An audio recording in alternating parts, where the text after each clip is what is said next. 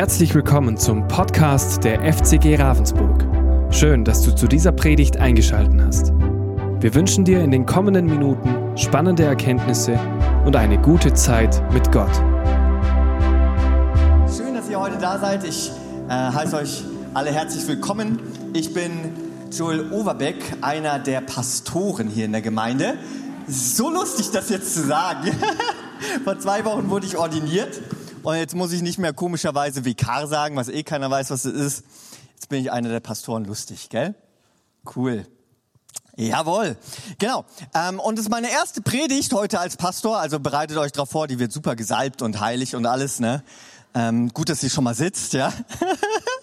ich freue mich auf jeden Fall unglaublich auf dieses Thema, weil es so passend und so cool ist. Und ich glaube, manchmal vergessen wir eigentlich, wenn wir in den Gottesdienst gehen, sind wir eigentlich noch bereit, uns verändern zu lassen? Oder erwarten wir eigentlich, dass Gott uns verändert? Denn heute geht's um Veränderung und mein Thema heute heißt offen für Veränderung. Und ich frage dich heute, hast du eigentlich, bist du überhaupt bereit dazu, dich heute, wenn Gott denn will und du willst, dich verändern zu lassen? Oder bist du heute hier, weil du sagst, ja, schön langsam, ist ein Gottesdienst schön, den nehme ich mal mit. Aber bist du bereit oder denkst du, dass Gott dich heute verändern möchte? Ja? Und wir haben nämlich jetzt gerade eine Predigtreihe. Wir gehen, haben so ein Kleingruppensemester, wo wir Kleingruppen starten und das geht, glaube ich, über zehn Wochen und wir sind gerade in der vierten Woche, müsste, glaube ich, sein, irgendwie so. Ja? Und äh, wir schauen uns verschiedene Themen an, was denn ein gesundes ja, Familienmitglied so einer, ja, einer Familie aufweist oder einer Gemeinde, wo Themen, die wir denken, dass sie einen Christen eigentlich auszeichnen sollten, wenn wir denn äh, in einer Familie drin sind. Und so hatten wir dass ein gesundes Familienmitglied sich äh, geliebt weiß, ja, dass es um seine An seine Zugehörigkeit weiß, dass es andere Mitglieder wahrnimmt. Und heute haben wir das Thema, dass ein gesundes Familienmitglied offen für Veränderung ist, ja, und dieses ganze Thema werden wir dann in den Kleingruppen, die in der Woche stattfinden, immer noch weiter vertiefen. So passt heute gut auf, ja, und seid bereit, und das frage ich dich nochmal, bist du bereit, dich heute verändern zu lassen? Denkst du und erwartest du, dass Gott heute etwas für dein Leben hat, auch wenn du ihn nicht kennst und heute bist und nicht weißt, ob du an ihn glauben solltest? Glaubst du, dass Gott dein Leben heute verändern kann? Und ich möchte mit einer These starten, mit einem Satz, und zwar, ich glaube, es sind nicht die äußeren Umstände, ja, die dein Leben verändern sollten, sondern die innere Einstellung, die inneren Veränderungen, die sich dann in dein Leben äußern sollten. Ja, lass es mich nochmal sagen. Es sind nicht die äußeren Umstände, die dein Leben verändern sollten, sondern deine inneren Veränderungen, die sollten sich dann am Ende in dein Leben äußern. Ja, ich weiß, ähm, der letzte Kaiser, ja, in Deutschland, das war Kaiser Wilhelm II. Frank, du bist fit, sehr gut. Es war der letzte Kaiser. Wahrscheinlich ist es auch mit der Grund, warum er der letzte Kaiser war. Er hat gesagt, ich glaube an das Pferd, ja, denn das Automobil, ja, ist nur eine vorübergehende Erscheinung. Ja? So kann es gehen mit einer äußeren Umstände und wir wissen es heute besser, einer äußeren Veränderung, die dann doch ihn und das ganze Land Deutschland, ja, die ganze Welt überrollt hat und verändert hat zu teilweise auch zum Positiveren, ja. So, äh, ein Pferd ist wahrscheinlich CO2 weniger ausstoßend, aber ist ja ein anderes Thema, gell? so, und ähm, ich möchte euch eine kleine Geschichte aus meinem Leben er erzählen, denn ich habe sechs Geschwister und meine Eltern lieben es. Ihr müsst sie fra fragen, warum. Sie lieben es einfach umzuziehen, ja? So, ich werde so oft gefragt, warum seid ihr eigentlich so oft umgezogen? Keine Ahnung, fragt meine Eltern, die lieben's einfach, sag ich immer, ja? Und äh, zwar bin ich, ich glaube, bis ich dann dann selbst ausgezogen bin aus meinem Elternhaus, um die, ich habe irgendwann aufgehört zu zählen, ja, und habe auch manches vergessen, zwölf bis 15 Mal umgezogen, ja. so, also wir, wir kamen irgendwo an, ja, und haben dann äh, meistens ein Haus gemietet oder so weil wir so groß sind und eine Wohnung und dann später wurden es Häuser. Und dann kamen wir an und haben ein Haus quasi übernommen und alles. Wir waren quasi die Reno Renovierungscrew, ja, Familienbetrieb, ja, sieben Kinder, die dann losgelegt haben im ganzen Haus und ich hasse es so sehr. Ja, ich darf das hier auf der Bühne mal sagen, ja. Tapete kratzen. ist das Schlimmste auf der Welt, oder? Wer, wer, wer fühlt mich da? Wer kann? Ja, danke, danke, ich sehe eure Hände. So, äh, Tapete kratzen ist das Schlimmste, was es gibt. Und meine Eltern liebten es, alles neu zu tapezieren, wo wir hingekommen sind. Alle Tapete runter, neue Tapete dran, ja, farbige Tapete, Raufasertapete, angemalt, gestrichen, alles haben wir gemacht, ja. Die Wohnung und das Haus war danach wieder pitzblank, ja. Und dann sind wir meistens nach einem oder maximal nach zwei Jahren wieder umgezogen, ja. Und so haben wir die Häuser in Deutschland erneuert. Das ist doch auch mal schön, gell? So, man muss es ja immer positiv sehen, ja? Äh, äh, umziehen ist jetzt nicht ganz so mein Ding, aber ich muss sagen, ich bin auch ganz schön oft, nachdem ich um, äh, ausgezogen bin, umgezogen. Ja, man kriegt das irgendwie mit vererbt, ne? Aber hier bin ich ja schon länger obwohl ich bin auch jetzt gerade wieder umgezogen. Na gut, was soll man machen? Ja? Und Matthias, dein Haus wird auch gerade schön. Nein, Gott. So, äh, Quatsch, das ist wunder, wunderschön schon. So, auf jeden Fall, hey, wir mussten als Kinder immer wieder bereit sein, ja, uns hat selten jemand gefragt, aber wir mussten immer wieder bereit sein, diese Veränderung auf uns zu nehmen. Neue Schule, neue Freunde, neues Haus, neues Umfeld, neue Kultur da, wo wir hingezogen sind und, und, und, immer wieder bereit sein. Und es gab einmal eine Situation, das weiß ich noch, da waren wir relativ, da waren wir schon weniger Kinder, ja. So, also wir leben noch alle, aber wegen Umziehen und so, ja. So, und dann ähm, meine Schwester, die wollte einmal nicht mehr umziehen, ist dann damit mit zum mit zum mit zum Gespräch mit den Vermietern. Es war eigentlich schon alles äh, ready. Meine Eltern hätten nur noch unterschreiben müssen, aber meine Schwester wollte nicht mitkommen und wollte nicht umziehen, weil es ihr so gut gefallen hat in dem Umfeld, wo sie war, mit den Freunden, mit ihrer Schule, alles verständlich. Und äh, dann am Ende haben die Vermieter auch gesagt, ja, wenn das Kind nicht möchte, dann ist schwierig und meine Eltern auch. Wenn das Kind nicht möchte und offen ist für Veränderung, dann ist schwierig. Dann können wir das diesmal nicht machen. Und so sind sie doch noch mal länger da geblieben, wo sie waren. Und wisst ihr, wir müssen immer wieder offen sein für Veränderung oder eben auch nicht. Daran ja, knüpft sich ganz schön viel. Denn wenn wir offen sind für Veränderung, dann lassen wir Dinge zu. Wenn aber einer in der Familie blockiert, dann wird es oft schwierig, ja. Und wir als Gemeinde sind ja eine große Familie und wir sollten immer offen sein für Veränderung. Aber wenn man mich jetzt so fragt, bist du eigentlich immer offen zu, für Veränderung oder erwartest du heute auch verändert werden, zu, zu werden? Da muss man sich fragen, ist es eigentlich so? Ich weiß noch, meine Familie war einmal in einer neuen Gemeinde, weil, wisst ihr, wegen Umziehen öfter auch eine neue Gemeinde, ja. Und dann kamen sie an, haben sich die Gemeinde angeschaut und dann, ja, wie das halt so ist, Gäste sind ja meistens immer als erstes da, gell? Und suchen sich dann die Plätze, die frei sind. Aber eigentlich sind die Plätze gar nicht frei. Wisst ihr selbst, gell? Also haben sich meine Eltern wohin gesetzt mit ähm, ein paar der Kindern, die noch äh, dort gewohnt haben. Ich war schon ausgezogen. Äh, sind dann in eine Gemeinde gegangen saßen dann da und der Gottesdienst ging schon los, ja, mit einem Lobpreis und dann kommen ja die Gemeindemitglieder oft erst, ja. Und da war eine ältere Dame, das war anscheinend ihr Platz, ja, weiß man ja als Gast nicht, ja. Und dann geht diese Dame und die war knallhart, ja, die wusste, das ist mein Platz und das wird sich nicht verändern. Sie ging also auf ihren Platz. der war zwischen meine Eltern haben quasi eine ganze Reihe ausgefüllt mit den Kindern, ging mitten rein, alle Plätze waren besetzt, ging, quetschte sich rein, ja, so, mitten im Lobpreis, Entschuldigung, Entschuldigung, ja, blieb dann stehen. Mittendrin. Und als man sich dann hinsetzen musste, saß sie. Und dann fehlte halt ein Platz. Super, ja. Also, die Frage ist immer, kennt ihr nicht, ne? Ihr habt keinen Stammplatz, oder? Wer hat einen Stammplatz? Hey, ich habe auch einen. Ihr nicht? Ihr seid da richtig gut drauf. Ja, ja, jetzt, jetzt kommt's raus. So, ganz verstohlen, nett, das ist okay, ja, ja. Ich sehe hier auch ein paar, die immer am selben Platz sitzen, aber ist okay. Ja, ja, ist okay. Ist auch gar nicht schlimm. Ich bin auch ein stetiger Mensch. Manchmal. So, nein, eigentlich nicht so. So, aber egal. So, auf jeden Fall, hey, sind wir eigentlich offen für Veränderung, wenn sie kommt? Und wozu brauchen wir eigentlich Veränderung, oder?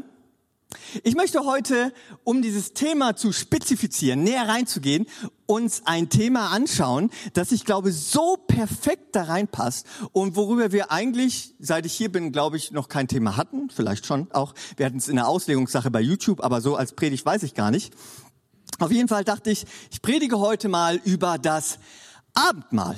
Ja, und deswegen machen wir heute auch das Abendmahl mal andersrum. Wir haben zuerst die Predigt und dann das Abendmahl, weil wir dann natürlich das Abendmahl richtig nehmen. Nein, Quatsch. Äh, ich dachte nur, es wäre passender, wenn wir es so rum machen, einfach um zu schauen, was vielleicht Gott heute in unserem Leben verändern möchte. Ja, und das dann, dann gemeinsam ins Abendmahl gehen. Lasst mich zum Anfang den Vers vorlesen, den wir sehr gut kennen. Denn wenn wir das Abendmahl haben, wird dieser Vers auch oft vorgelesen, ja. Egal in welcher Denomination man ist, oft wird er vorgelesen bis zu einem gewissen Punkt. Dann wird aufgehört vorzulesen, oft. Und ich möchte es euch einfach heute mal komplett vorlesen. Ja, also es ist ein bisschen länger, ein paar Verse, Kapitel 11. Und dann werde ich die Predigt starten. Ihr dürft gerne eure Bibeln aufschlagen. Ihr dürft auch an die Beamerwand gucken, eure Augen schließen, whatever. Wie auch immer ihr am allerbesten jetzt diese Verse zuhören könnt. Denn nimmt sie am besten auf, auch gleich beim ersten Mal, denn die ganze Predigt wird jetzt darüber gehen. Ja? Cool. So. Also. Das ist Kapitel 11, 1. Korinther 11. Ja, wisst ihr schon alle, oder? Abendmahl, die meisten kennen das schon. 1. Korinther 11, ab Vers 17. Und ich werde das ganze Kapitel dann bis zum Ende vorlesen. Sind ein paar Verse, aber auch gar nicht so viele. Also, ich lese es einmal vor. Es nach der neuen Genfer Übersetzung, ja. Es gibt noch eine Sache, in der ich Anordnungen treffen muss. Das sagt Paulus hier, ja.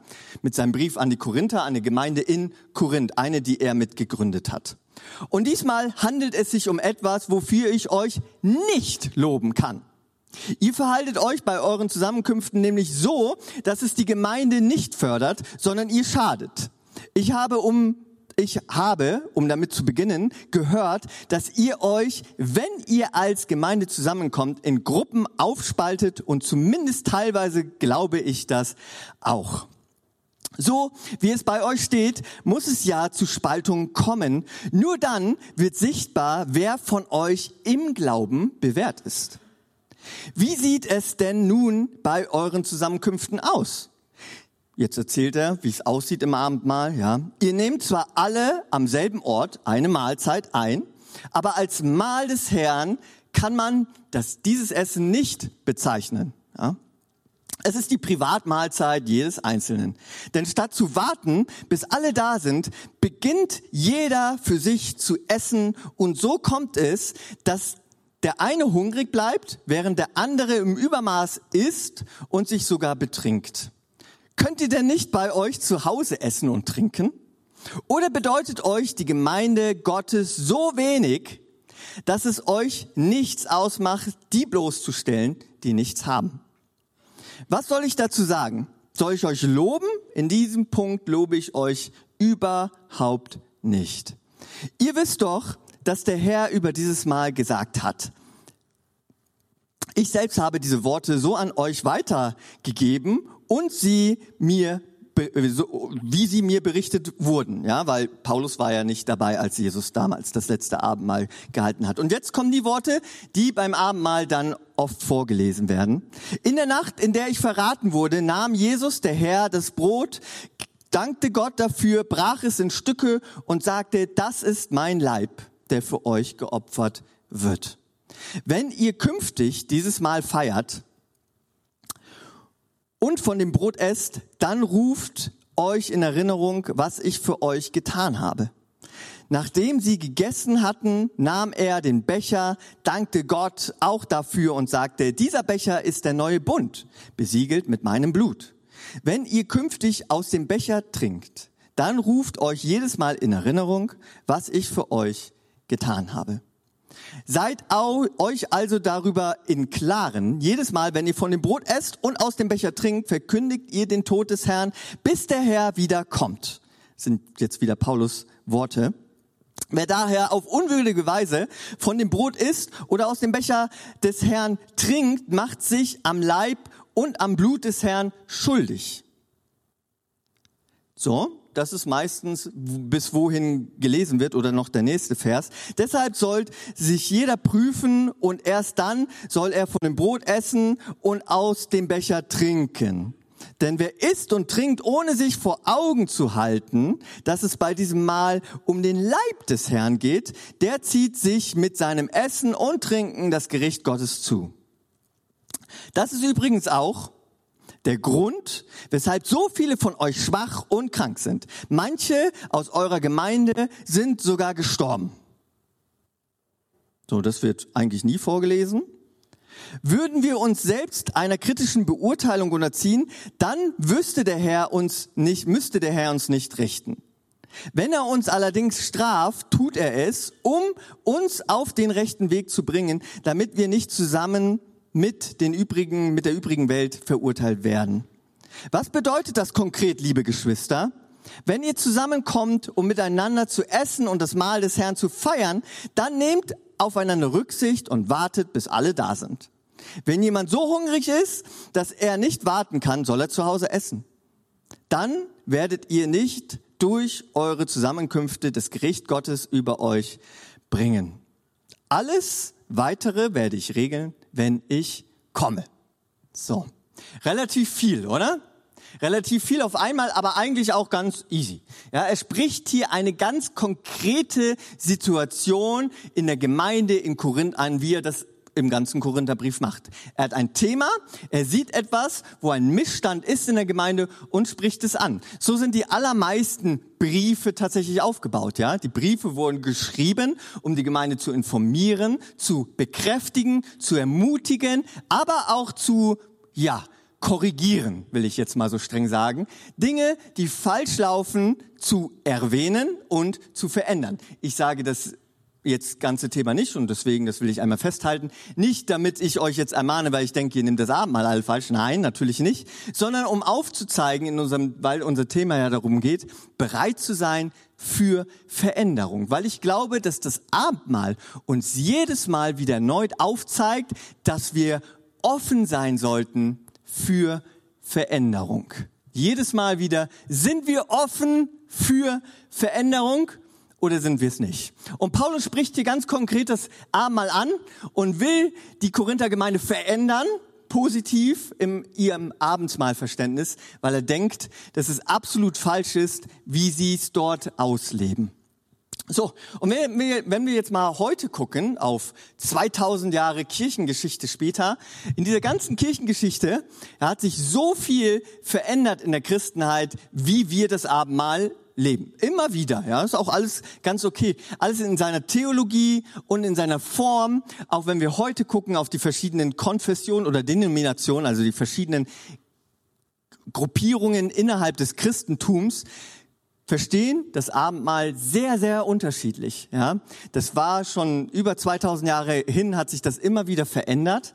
Und heute ist es eigentlich ganz interessant, mal zu schauen, wie die verschiedenen Glaubensgruppierungen in der Christenheit das Abendmahl feiern. Und es ist sehr, sehr unterschiedlich, was auch gar nicht schlimm ist. Ja? Weil in seiner Form, die Form spricht Paulus in so solchem gar nicht so richtig an, sondern um die innere Einstellung. Und wenn wir uns die Form mal anschauen, dann haben wir unendlich viele Formen, aber auch Theologi äh, theologische Sichtweisen. Ja? Zum einen gibt es, dass das Abendmahl nur ausgeteilt wird von dem Priester, dem Pastor, den Ältesten oder in manchen Gemeinden darf es jedermann machen. Oder in manchen Gemeinden dürfen nur Christen oder Mitglieder der Gemeinde das Abendmahl nehmen, in anderen darf es jeder nehmen. In manchen Gemeinden ist es ganz spezielles Brot, ganz spezielles Wein aus Israel oder wo auch immer her, dass es möglichst nah dran ist, wo Jesus damals das Abendmahl gefeiert hat. In manchen Gemeinden ist es Chips und Cola. Ja, ja gibt's alles. So, in manchen Gemeinden ist es so, dass die Einsetzungsworte vorgelesen werden, in manchen eben nicht. In manchen Gemeinden wartet man aufeinander, in manchen eben nicht. Manche Gemeinden sind sehr, sehr andächtig, manche sind ein bisschen lauter. Ja? So haben wir auch das Verständnis, dass in manchen Gemeinden oder in der katholischen Kirche vielmehr die Transubstantiation durchgeführt wird. Das heißt, daran geglaubt wird, dass sich Fleisch also das Brot in Jesu Fleisch selbst verwandelt und das der Wein oder der Traubensaft in Jesu Blut selbst verwandelt wird. Andere Gemeinden glauben daran, dass in dem äh, Abendmahl Heilungskraft liegt. Andere Gemeinden wiederum glauben daran, dass es schlichtweg ein Gedächtnismahl ist. Und, und, und. So haben wir so viele verschiedene Meinungen über das Abendmahl, die sich immer wieder verändern im Lauf der äh, Geschichte und der Kirchengeschichte, auch innerhalb der FCG Ravensburg. Wenn man die Geschichte anguckt, über die Jahre, die vielen Jahre, die es schon gibt, hat sich bestimmt die Form des Abendmahls immer wieder auch geändert. Ja? Nur interessant ist, dass oft in vielen Gemeinden es so ist, dass man nicht wirklich weiß, warum man es so macht. Ja? Man macht's halt als Mitglied und wenn sich daran aber was ändert, dann ist schwierig. Ja, dann ist ganz, ganz schwierig, denn plötzlich kommt eine Veränderung, man ist etwas gewohnt und man denkt sich, da war das eigentlich? Ja, da war das? Oder stellt euch mal vor, wir würden hier das Brot austauschen, ja, gegen, keine Ahnung, was, ein anderes Brot oder gegen Chips oder so. So, da wird's jetzt langsam brenzlig. Da fragt man sich so, darf Joel das eigentlich? da war das? Könnten wir, ist es überhaupt noch Abendmahl? Was, was ist Abendmahl eigentlich? Ja, was ist Abendmahl überhaupt? Denn interessant ist, wir haben diese vorgefertigte Meinung, aber wenn wir einfach gemeinsam mal, und daran scheitert es so oft, weil wir schon seltener auch die Bibel lesen oder seltener in ihrer Ganzheit oder Briefe in ihrer Ganzheit, sondern einzelne Verse oder einzelne Verse überspringen in unserem Denken, weil wir so, so gewohnt sind aus dem Gemeindekontext. Und auch diese Passage oft in unserem Verstand vielleicht überspringen, weil wir sie gewohnt sind. Und zwar in den Einsetzungsworten und ein gewohntes Bild vor Augen haben. Ich weiß, ich war in vielen Gemeinden schon unterwegs, wegen meinem Praktikum, wegen den Umzügen. Ja, ich habe viele, viele, wirklich sehr viele Gemeinden miterlebt. ist nicht, weil ich Gemeindehopping mache oder so, sondern schlichtweg wegen meiner Ausbildung und meinen vielen Umziehens habe ich viele Gemeinden erlebt und auch viele verschiedene Abendmahlsformen. Interessant ist, dass sich in einer Form sind die Abendmahlsgottesdienste heutzutage relativ ähnlich, ja fast alle ähneln sich darin. Und zwar, dass sie sehr ruhig sind und sehr andächtig und sehr für sich. Ja, sehr für sich. Und oft auch, und so habe ich es erlebt, dass oft vorgelesen wird, und ich war auch lange in meinem Christsein so geprägt, dann wird es vorgelesen, und zwar jeder prüfe sich jetzt selbst, und dann wird es nicht mehr vorgelesen, und dann ist da derjenige, der das Abendmahl leitet und durchführt und sagt, hey, das bedeutet übrigens folgendermaßen, du musst jetzt gucken, ob du Sünde in deinem Leben hast und hast du Sünde in deinem Leben, dann darfst du das nicht nehmen, ja? Und jetzt prüft jeder mal eine Minute für sich, wird ganz ruhig, guckt mal, ob er Sünde in seinem Leben hat, ob er irgendwie heute was Falsches gemacht hat oder letzte Woche. Und wenn das so ist, dann nimm das Abendmahl heute lieber nicht, sondern kläre das und dann nimm das Abendmahl das nächste Mal, ja. Und so habe ich das persönlich oft erlebt und so war ich teilweise in Gottesdiensten oder in einer Gemeinde, wo ich mal länger war, auch, dass die Hälfte der Gemeinde kein Abendmahl genommen hat. Ja, weil natürlich wird ja auch vorgelesen, hey, wer das Abendmahl unwürdig ist, der isst und trinkt sich selbst zum Gericht. Das will man ja auch nicht. Ja? Und so hat man dann plötzlich dieses Verständnis und dann hat gar keiner mal das Abendmahl genommen oder dann gab es einmal in der Gemeinde, wo ich war, kam ein neuer Pastor und der hatte eine andere Sicht vom Abendmahl und hat dann gesagt, im Abendmahl liegt Heilungskraft, ja? Und es ist egal, wo du bist, wer du bist, was du glaubst, ja? Nimm das Abendmahl mit uns gemeinsam und du wirst geheilt und du wirst, ja, was alles dazugehört äh, nach dem theologischen ähm, Auffassungsvermögen von Joseph Prince und so wurde das verkündigt und dann plötzlich, wo die Gemeinde, das war die Gemeinde, die, wo nur noch die Hälfte äh, das Abendmahl genommen haben, haben plötzlich alle das Abendmahl genommen, weil ja doch plötzlich eine ganz neue theologische Erneuerung in ihren Köpfen vorgefunden hat und ja, so nimmt man das hin, was einem gesagt wird oft. Ne? Die Frage ist aber, was möchte Gott wirklich in unserem Herzen verändern und worum geht's wirklich im Abendmahl? Und ich weiß nicht, ob du es jetzt gerade gehört hast in den Versen, ich weiß, das waren viele Verse, oft hilft es, wenn man dann länger drüber nachsinnt. Aber so möchte ich mit euch da reingehen in der Kürze und Schnelle und euch natürlich auch ermutigen, dass ihr zu Hause die Bibel mehr und mehr liest. Auch jetzt in den kleinen Gruppen finde ich das eine ganz klasse Sache, dass ihr die Predigten nimmt und nochmal in die Tiefe geht und selbst prüft, hey, stimmt das, was die sagen? Und lasse ich mich selbst mehr und mehr von Gottes Wort verändern? Bin ich bereit, mich verändern zu lassen? Bin ich bereit, auch vielleicht meine eigene Haltung und Meinung über manche Dinge zu verändern? Oder bleibe ich so, wie ich bin, weil ich schon immer geglaubt habe oder geprägt worden bin und so weiter und so fort? Deswegen möchte ich euch heute ermutigen und fragen, sind wir offen für Veränderung. Und wollen wir uns vom Abendmahl Gottes verändern lassen? Nicht in seiner Form, die ist mir relativ egal, ja, sondern in seinem Wirken. Denn Paulus spricht hier auch nicht die Form als solches an, sondern das Wirken. Lass uns ganz kurz nochmal anschauen, wie war denn die Form damals und die theologische Einstellung der Gemeinde in Korinth, als Paulus weg war. Und zwar, als wir es gelesen haben, hat er es erklärt. Er hat gesagt, es gibt Gruppierungen, die für sich das Abendmahl nehmen und das Abendmahl findet unterschiedlich statt, ja, also die einen fangen schon an, bevor die anderen im Gottesdienst überhaupt da waren, ja. Damals hatten sie es nicht so mit der Uhrzeit, so pünktlich wie die Deutschen waren sie nicht. Also ging der Gottesdienst ein bisschen länger und die Leute kamen unterschiedlich und damals war es auch nicht so, dass man ein Stückchen Brot bekommen hat, so viel, und dann einen Schluck Wein, so dass es gerade den Gaumen befeuchtet oder so, sondern man hat richtig zusammen gegessen und getrunken. Und es gab richtig viel Wein. Das heißt, wenn die ein hungrig kamen zum Gottesdienst, weil sie dachten, cool, da kann ich ein bisschen Geld sparen, ja, ich gehe da hin und esse da. Und dann kamen sie, kamen, aßen ganz viel und betranken sich, weil Wein macht irgendwann betrunken, ja. Und dann war irgendwann nichts mehr da. Und die, die eigentlich kein Geld hatten, die Leute, die dann von diesem Essen profitiert hätten in der Gemeinde, die gingen leer aus. So. Und genau das ist das, die Gottesdienstform, die Form des Abendmahls, die die Gemeinde in Korinth damals zu der Zeit hatte. Und dahin schreibt Paulus. Er kritisiert jetzt nicht die Form als solches, sondern vielmehr die innere Einstellung, die sich dann auf die Form äußern sollte. Ja? Denn es sind nicht die äußeren Umstände, die unser Leben verändern, sondern vielmehr die inneren Veränderungen, die sich dann auf unser Umfeld äußern sollten. Ja? Und so sagt Paulus, hey, merkt ihr es eigentlich noch, oder? Habt ihr nicht verstanden, dass es bei dem Abendmahl um den Leib des Herrn geht? Das ist seine Kernaussage, seine Hauptaussage. Und später fasst er es dann am Ende des Kapitels auch nochmal zusammen und sagt, deswegen, weil es der Leib des Herrn ist, hat eure Form so und so auszusehen. Wartet aufeinander, esst erst, wenn jemand, wenn alle da sind, nimmt aufeinander Rücksicht, macht keine Gruppierungen. Warum setzt er diese Form erneut so ein? Weil er sagt, weil es um den Leib des Herrn geht. Also es geht nicht um die äußeren Umstände, sondern es geht vielmehr um die innere Einstellung. Und zwar die inneren Bewusstsein, dass es um den Leib des Herrn geht. Und da sagt er nochmal die Einsetzungsworte, die Jesus selbst gesagt hat beim letzten Abendmahl. Dies ist mein Leib, der für euch gebrochen ist. Und dieses mein Blut, das für euch vergossen wurde. Was bedeutet das denn überhaupt? Ja? Was bedeutet das?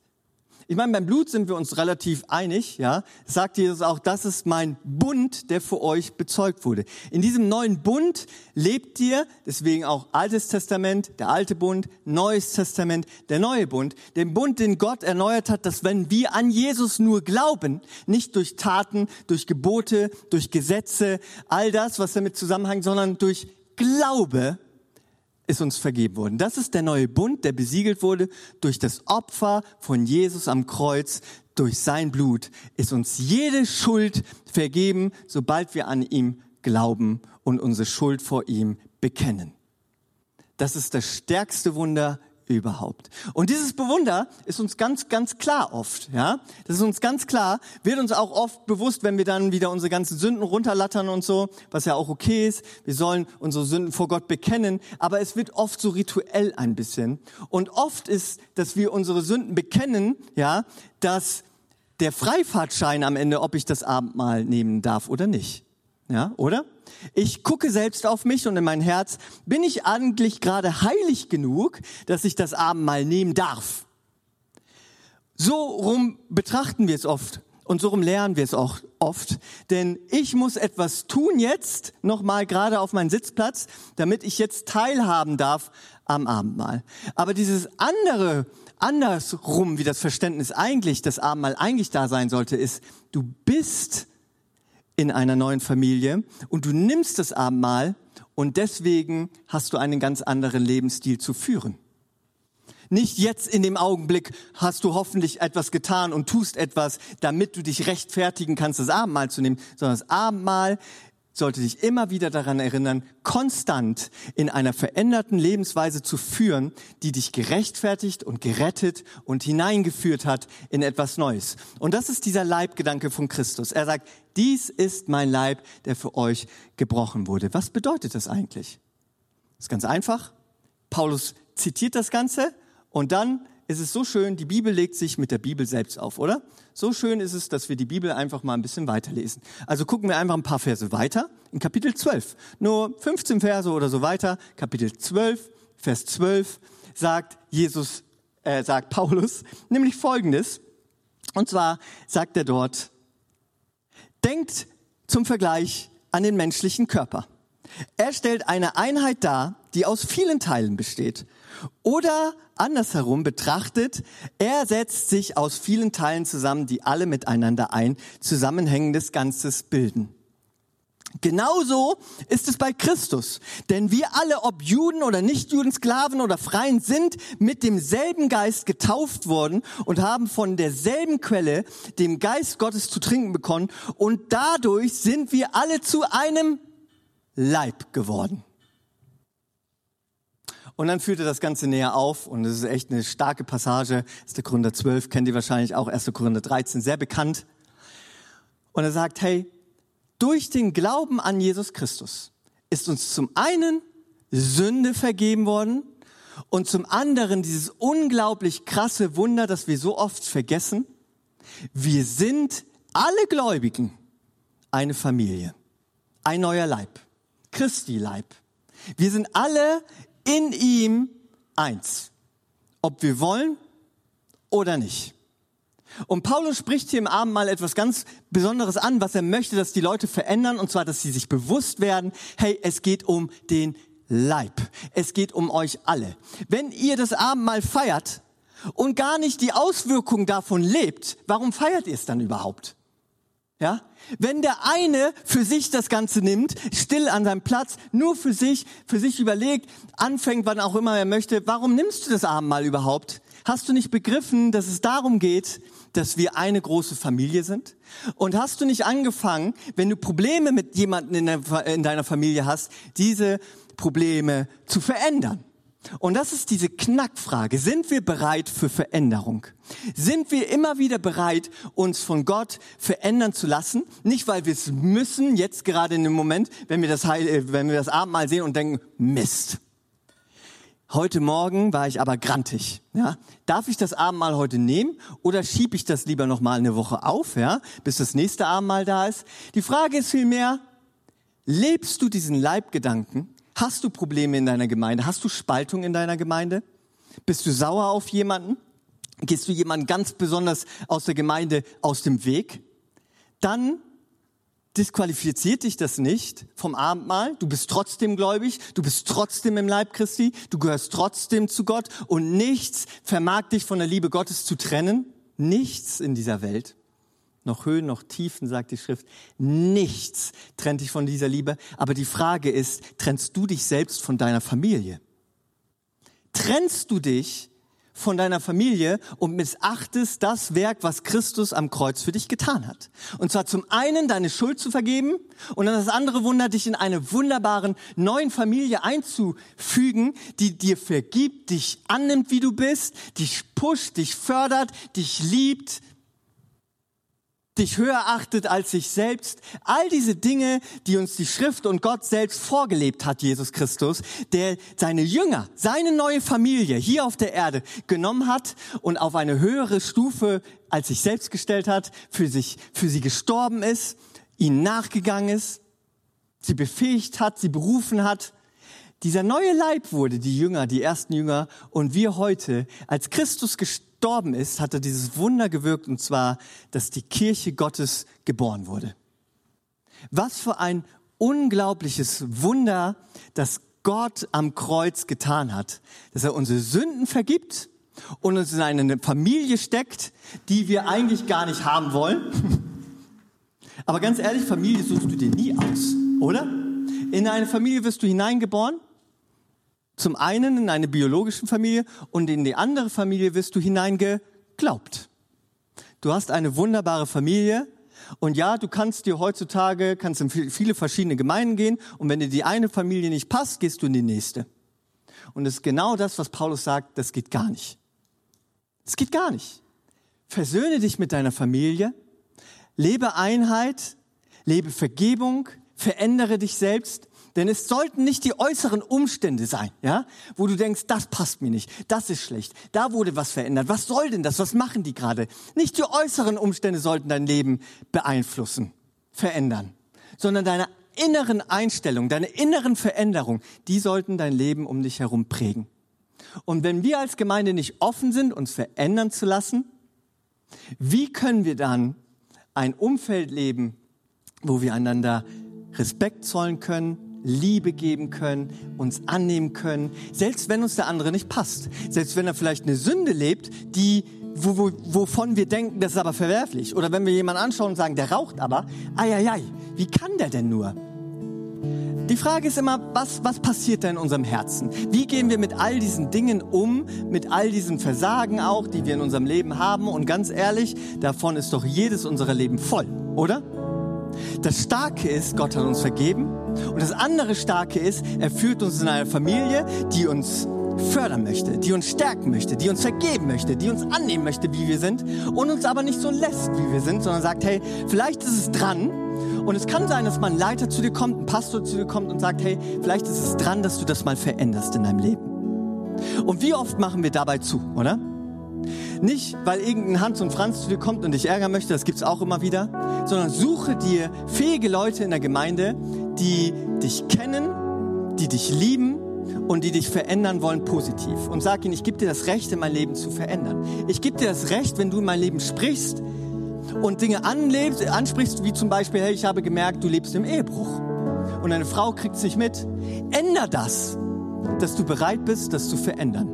Oder in einfacheren Sachen, anderen Sachen. Aber es gibt so viele Dinge, wo wir Menschen uns so schnell reinmanövrieren, ohne es selbst zu merken. In Zorn, in Eifersucht, in Stolz, all diese Dinge. Und dann brauchen wir immer unsere Familie und einzelne Leute, die wir befähigen dazu, in unser Leben zu sprechen. Und wie oft erlebe ich das, dass Menschen zu mir kommen und sagen, Joel, hey, ich habe da das Problem, gib mir einen Rat, ich sage ihnen einen Rat und sie machen es eben nicht.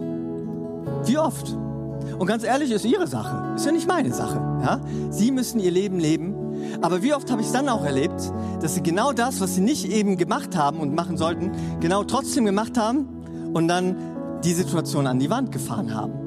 Und wie heilsam kann es manchmal sein, wenn es weh tut, ja, etwas zu verändern, aber jemand wohlwollend und voller Liebe in mein Leben reinspricht und sagt, hey, glaubst doch an Gott und Gott liebt dich und Gott will dich nicht ärgern mit seinen Geboten, die er in der Schrift gegeben hat. Sie rechtfertigen dich nicht dazu, dass du mehr geliebt bist von ihm oder mehr das ewige Leben verdient hast. Das bekommst du nämlich, wenn du glaubst, umsonst.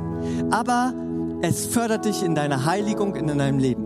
Und wisst ihr, lieber lasse ich mich von einem Menschen in mein Leben sprechen und verändern, solange es noch Zeit ist, als dass Gott in mein Leben Veränderung bringen muss. Und wir hören meistens nicht auf Menschen, sondern sagen nur, Gott verändert mein Leben. Und wir sehen hier in der Gemeinde von Korinth ganz hart und ganz scharf, wie Gott hier eingegriffen hat, um Veränderung zu bringen. Und das können wir manchmal gar nicht glauben, oder?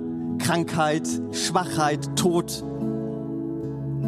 Paulus spricht zu was an und sagt, Gott macht es, weil ihr nicht bereit seid für Veränderung. Und ich weiß, in der heutigen Gesellschaft und heutzutage sowas zu sagen als Christ, das gehört sich nicht. Aber steht da mal.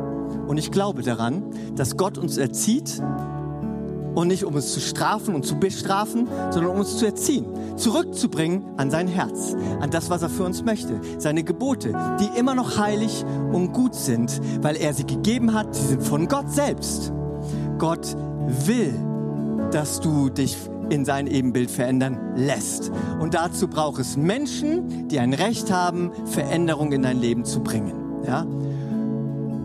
Und noch einmal, es sind nicht die äußeren Umstände, die dein Leben verändern sollten, sondern die innere Einstellung, ja, die sich in deinem Leben äußern sollte. Die inneren Veränderungen. Alles, was in dir passiert, wo du sagst, ich bin heute bereit, wenn ich das Abendmahl nehme, daran zu denken, was Christus an, Kreuz, an seinem Kreuz für mich getan hat, für meine Schuld zu sterben, all meine Schuld auf sich zu nehmen.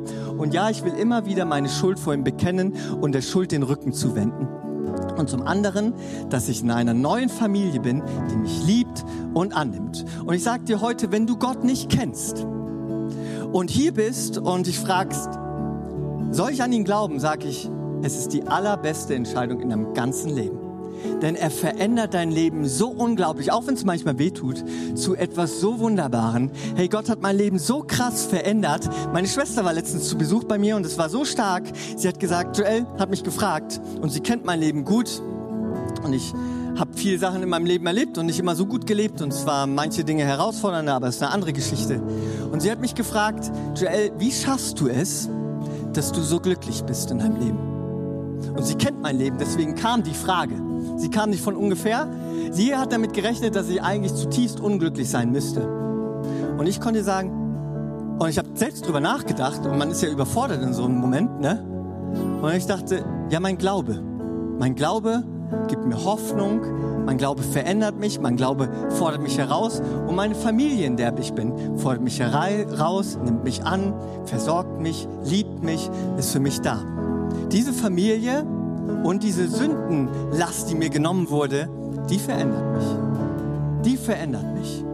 Die verändert mich die verändert mich und daran möchte ich jedes Mal gedenken, nicht in Schmach und in Scham und ich nehme das jetzt für mich und denke nochmal drüber nach, was ist da und darf ich das nehmen, sondern das verändert mich, dass ich sage, ich nehme heute voller Freude das Abendmahl, weil ich daran renke, dass ich in einer neuen Familie bin, die mich liebt, annimmt, fördert, pusht und ein Gott da draußen ist, der mir alles vergeben hat, was ich getan hat und der mich bedingungslos annimmt und mir hinterher rennt und mich erzieht und nicht von mir weicht bis zum Ende meines Lebens. Und der der Anfänger und Vollender meines Glaubens ist. Was für eine starke Bereitschaft, was für ein starkes Wunder, was für ein starker Glaube, den Gott uns im Gedächtnis mit dem Abendmahl geben möchte.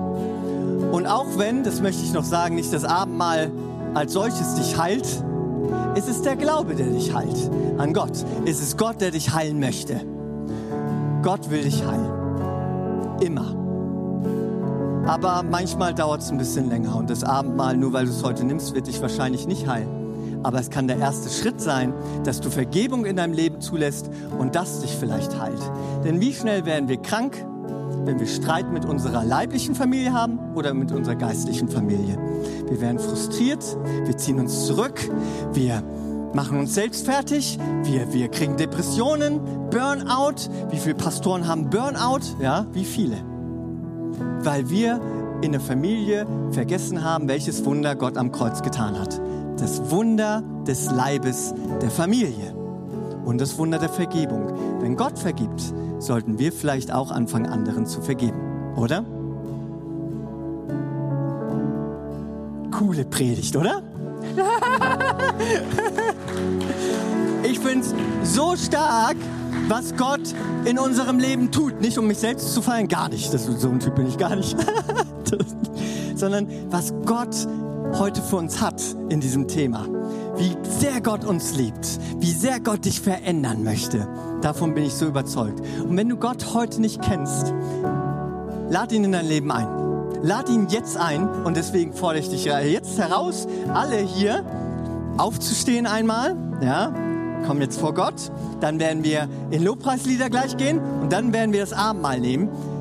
Fordere dich heraus, jetzt gleich, wenn ich bete, Gott in dein Leben einzuladen und zu sagen, diese Familie, die mich annimmt und mich liebt, wie ich bin und mich auch nicht so lässt, wie ich bin und Sachen ansprechen darf. Und ein Gott, der mich bedingungslos annimmt und auch mir vergibt, mir nachgeht und mich auch nicht so lässt, wie ich bin. Denn das ist ein Zusammenwirken von beiden Dimensionen dann lade ich dich jetzt ein, das gleich im Gebet festzumachen. Und ich sage dir noch einmal, mit meinem ganzen Leben, dass ich hier bin. Und das darf man gern verwerfen und sagen, das sehe ich nicht so. Und Joel, du hast doch keine Ahnung, ist mir egal. Damit stehe ich mit meinem ganzen Leben. Und wenn ich von einem überzeugt bin, dann davon, dass es die beste Entscheidung in deinem Leben ist, überhaupt. Gott gibt es und Gott liebt dich und Gott ist lebendig und er wird wirken. Auch wenn ich daran glaube, dass das Abendmahl ein Gedächtnismahl ist, glaube ich, dass es so viel Kraft hat, weil es uns immer wieder daran erinnert, was Gott eben getan hat für uns. Sündenvergebung und Familiengeist stärken. So, jetzt habe ich sehr oft wiederholt, ist auch gut so. Schließt eure Augen und wir gehen jetzt bewusst vor Gott. Und wenn du dir gleich das Abendmahl nimmst und wir werden nebenbei Lobpreis machen, um Gott zu ehren, ihm Lieder zu singen, so überbrücken wir auch die Zeit, weil es wird sehr lange dauern mit den Corona-Maßnahmen, ja. Aber es ist nicht schlimm, denn so haben wir einfach mehr Zeit, Gott zu feiern und daran zu denken, was er in unserem Leben getan hat, aber auch daran zu denken und lass es heute ein Start sein in deinem Leben, wo du Dinge in der Gemeinde, wo du Probleme hast mit Familienleuten oder dich bewusst zurückgezogen hast oder im Livestream bist und sagst, da gehe ich nicht mehr hin, aber ich will irgendwie Teil sein, weil mich Leute verletzt haben, geh und klär das. Damit du hier sein kannst, um das Abendmahl zu nehmen mit uns. So. Und wenn du zu Hause bist, darfst du natürlich trotzdem das Abendmahl nehmen und dir jetzt Brot oder was auch immer du da hast, nehmen und es mit uns feiern. Ja? Getränk, auch wenn du jetzt keinen Traubensaft hast. Ich glaube, das passt heute. Das nächste Mal hab immer Traubensaft zu Hause. Das wird irgendwann Wein. Ist auch gut. So, jetzt bete ich. Vater, ich danke dir, dass du uns siehst. Und du dank, ich danke dir, dass du jeden Einzelnen, der hier ist und sagt, ich möchte heute eine bewusste Entscheidung für dich treffen, siehst und ihm nachgehst und heute das Wunder des Glaubens in ihm bewirkt hast und er ein Teil ist unserer neuen Familie. Und weißt, weißt du, das ist das Allerbeste. Wir wollen dich feiern, auch wenn wir nicht gesehen haben, wer du bist. Aber wir geben dir jetzt mal einen riesen Applaus, denn du bist Teil unserer neuen Familie. Ihr dürft einen Applaus geben, ja?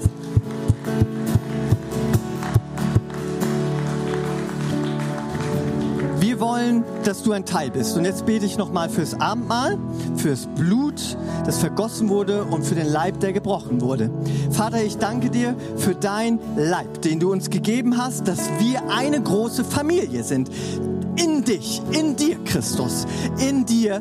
Wir sind durch dich gerechtfertigt. Danke durch dein Blut, das mich frei macht, denn aus eigener Kraft kann ich nichts tun, das mich dir näher bringt. Außer dein Blut macht mich frei und verändert mich immer mehr in dein Bild. Du bist so gut. Ich segne das Brot und den Saft. Ja, in deinem Namen, Jesus. Führt uns näher jetzt an dein Herz. Und wenn wir das nehmen in dem Bewusstsein, was du für uns getan hast, lass uns als Familie mehr und mehr uns verändern voneinander und mehr und mehr zusammenschweißen. Danke, dass du so gut bist und uns so liebst. In deinem Namen, Jesus Christus. Amen. Wir hoffen, diese Predigt konnte dich für deinen Alltag ermutigen. Wenn du Fragen hast, kannst du gerne eine E-Mail schreiben an info@fcg-rv.de oder besuche unsere Homepage auf www.fcg-rv.de. In diesem Sinne wünschen wir dir eine gesegnete Woche und bis bald.